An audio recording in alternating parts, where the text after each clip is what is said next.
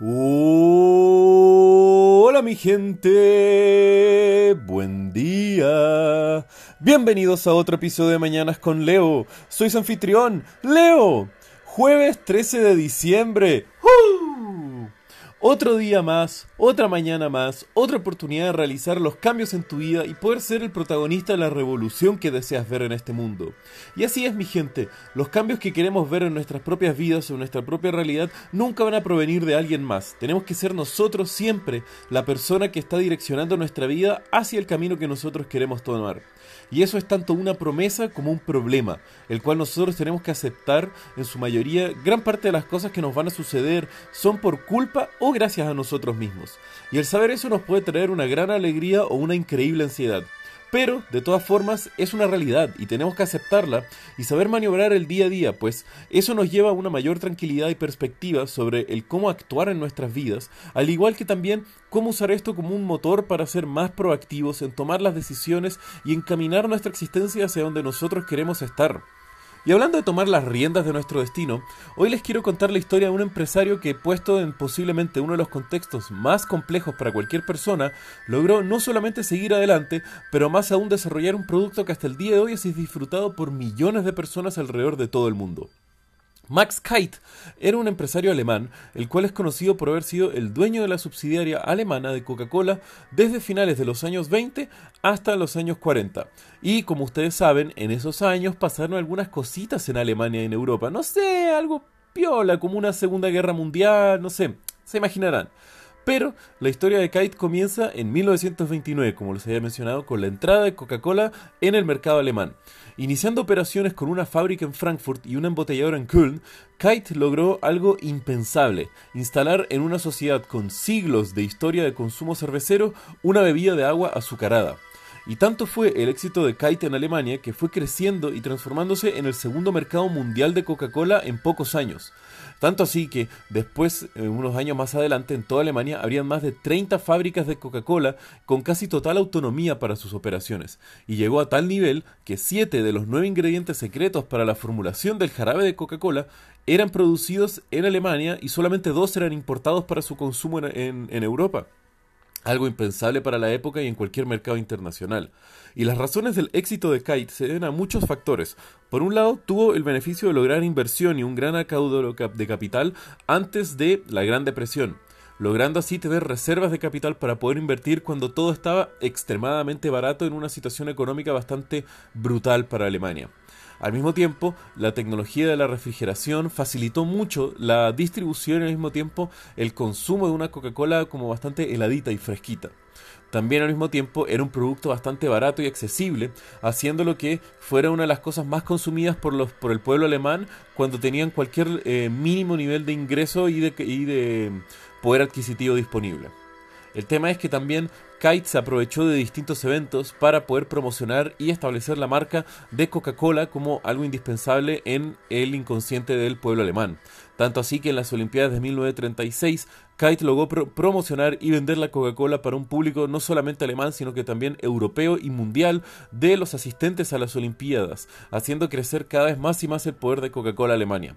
Pero obviamente no podemos obviar las operaciones de Coca-Cola Alemania, independientemente de lo sucedido en Alemania y políticamente en los años 30 con la entrada del eh, Partido Nacional Socialista en Alemania y su eventual toma del poder por parte de los nazis.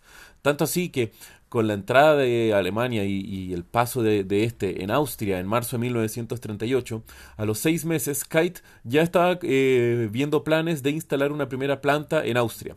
Pero aun cuando ah, Alemania después sigue con estos avances y después inicia la Segunda Guerra Mundial, ahí es cuando la situación va más en contra de Max Kite y un poco que comienza a reformular sus planes y sus relaciones con el Partido Nacional Socialista.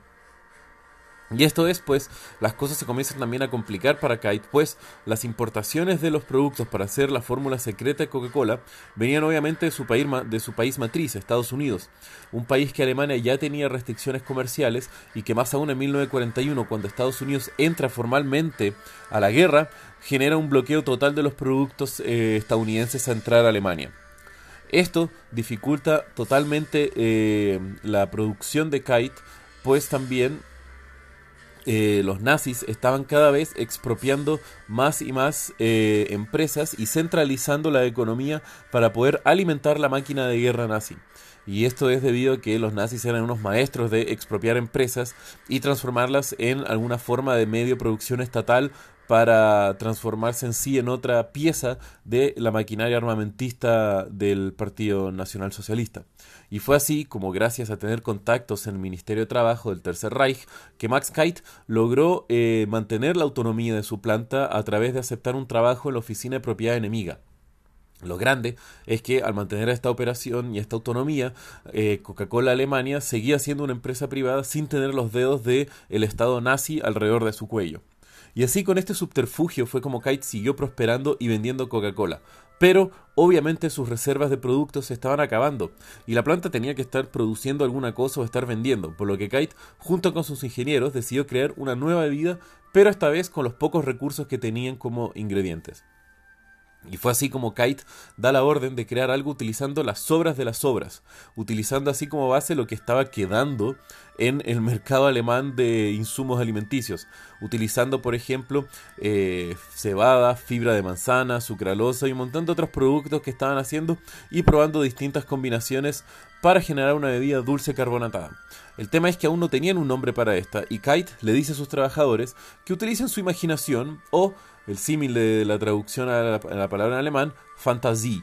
Y fue así como eh, permaneció esa palabra dentro del el nombre de los ingenieros hasta que eventualmente utilizaron esa parte de esa palabra como su nombre, Fanta.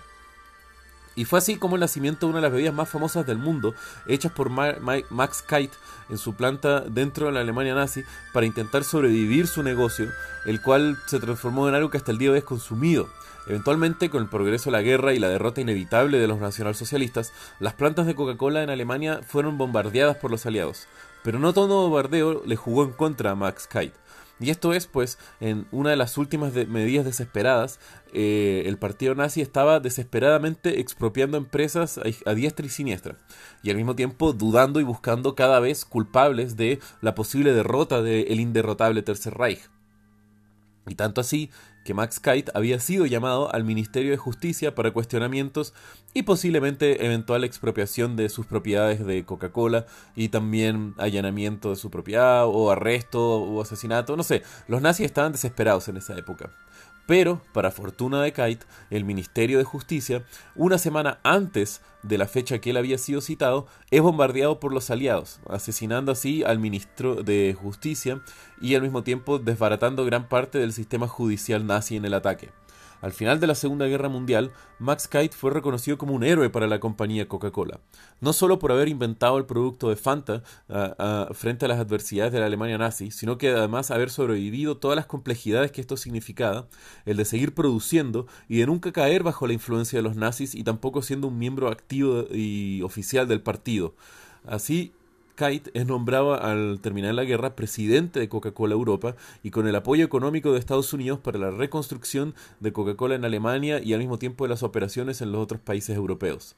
En 1955, Kite hace una nueva formulación de Fanta, creando así el sabor que todos conocemos y disfrutamos hasta el día de hoy.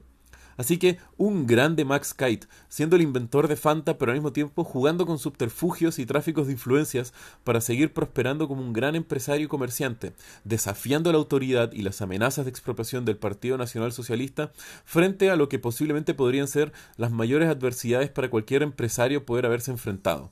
Y bueno, mi gente, si quieren saber más de lo que les haré el día de hoy, pueden ver los links en la descripción del episodio. Y como ya saben, que tengan un muy buen día. Los quiero, mi gente. Besos.